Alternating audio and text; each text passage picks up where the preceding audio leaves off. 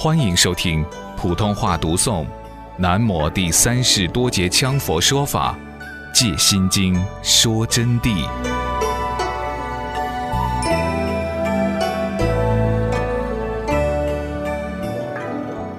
我们以般若的智慧回光返照的目的，就是为了照见我们真正的自我，把这六个东西照空。什么空？就是在定境之中，让这地、水、火、风、空、识自然熄灭，平等无助，住在无助的境界之中，而于此境界不入昏沉，不入吊举，不入散乱，不住光明，不住黑暗，住于明而无念、不执无念之体的这个境界之中。那么，这个境界就是真正的本来面目。这个本来面目就是如来的法身，就是如来藏心，就是我们真正的心境，也就是你们自己了。你们说，平常我咋没有察觉它呢？由于你无始以来的业力把你围困住，所以你察觉不了。你们整天用的是六根和分别心在处事。什么时候停过一会儿？眼、耳、鼻、舌、身、意随时用，从来没有停过。正如《西游记》上，当然有的同学听我开示过，有的同学没有听到过。说到这里，我又反到这儿来了。《西游记》这部书写得很好，谈的是佛法，但是很多人把它看成故事。玄奘法师到西天去取经。他们就认为果真有很多妖怪，那不是妖怪啊，那是讲至高无上的佛法哲理。玄奘法师就指的是一个凡夫，一个人。那么孙悟空呢，就指的我们的凡夫心识之妄念。空性是凭妄念而回光返照悟到的，亦当见性即是真谛本体，所以叫悟空。他们刚刚一上路，就有六个棒老二抢匪跳出来了，就准备把他们抢了。那么玄奘法师非常着急，要准备到西天去取经的嘛。这时候孙悟空啊，就跳出来准备打这六个贼娃子抢匪。玄奘法师就想阻挡他，但是孙悟空根本不听。因为空镜明照本性现前，凡夫心识就不起用了。这句话的含义就是说，玄奘法师怎么指挥得了悟空呢？当然，只针对这一段哈。因此，孙悟空就说：“你们六个毛贼报上名来，我打死你们，我好晓得你们是哪一个嘛。”结果这六个就开始报了。报的是眼见喜，耳听怒，鼻闻香等等，那么凑起来就是眼耳鼻舌身意，就是我们人的六根。结果孙悟空愤怒之下就说：“我原来还不知道你们是哪一个，搞半天我还是你们的老主翁呢。因为六根都从本性当中心识所反应，执着则为六根。”所以孙悟空就变成他们的老祖宗了，这是佛法的道理啊！悟空就提起他的金箍棒，当场就把这六个抢匪打死了。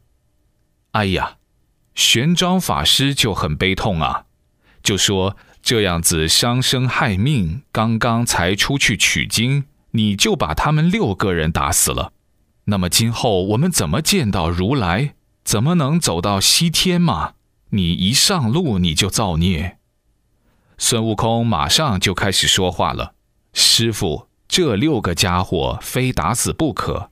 你不打死他，他就打死你；你不把他打死，你才到不了西天取经呢。”这里的含义就是说，眼、耳、鼻、舌、身、意，如果不放倒，你的本性就别想现前。《西游记》每一段故事就有每一段故事的佛法道理，在这里呢，我就不给大家多讲了，因为要讲我们的正题，以后有机会在每一段故事给你们讲。这里也不是什么自赞毁他啊，我们很多大学教授都没有把《西游记》弄懂的，他们还以为是讲故事的，说文字还好。在《西游记》里面有至高无上的宇宙人生的佛法真谛，怎么样去利用般若智来照见我们的本来面目实相境呢？何为实相之境？实相境啊，就是所有一切万法的本来面目。什么叫万法？不要理解错了，不要理解成万法就是我们玩一个什么法法。万法就是什么方法？不是这么个意思。法是指一切有为法，看得到的、看不到的，只要是世间上的一切物质的、色相的、情识的等等等等，都叫万法。只要是有为的，就属万法。那么，万法的真正本来面目，是要以般若智去彻照它，才能发现。当然，我们更主要的是要彻照我们自己的本来面目。我们自己与宇宙到底是一个什么关系？关键是找这个东西，是以般若智去彻照，即是真实不虚之相状，万法之本来面目，就指的是它本身的真正的它，而不是眼前出现的这个假的它。正如挂的这个对联一样的。这个对联叫“亭桥飞架，波作水浴池催心”，是写我们的这个行园、这个房子、楼台、亭阁、雕梁画栋、飞架南北。那么池中的水，当喷泉波动的时候，波浪我们看到了，往往就说：“哎呀，有波，有波，有波，波浪好好看。”实际上，波浪也叫水，波水是一性。水为一性无二，是这么一个道理啊。要找到这个波浪就是水，是水的动态形象，并不是波浪是波浪，水是水，不能把它分开。这是举的一个例子。每一样东西都得把本来面目找出来。再一次强调，更主要的是怎么样找到我们自己的本来面目。我们自己的本来面目就是如来的法身，我们自己的本来面目就是与释迦世尊无二无别的。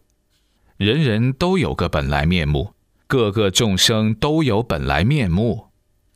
你们在座的个个都有佛性，佛性就叫本来面目，也就叫法身，也就叫如来藏心，也就叫般若妙用之境等等代名词。不管学任何佛法，都是为了彻悟本来面目。那么在这里，我们知道了要找本来面目，一切有为法皆属无常，终归是空。中论观法品说：诸法毕竟空，不生不灭，名诸法实相。也就是说，六大本空，无相之相，名为实相。在这里，首先给同学们讲的就是实相境的道理了。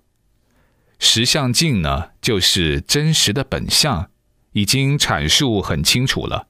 它是具体、真实、不虚的相状。但是，这个真实不虚的相状，并不是我们眼面前摆着的有为法的相状，因为一切有为法都是无常的。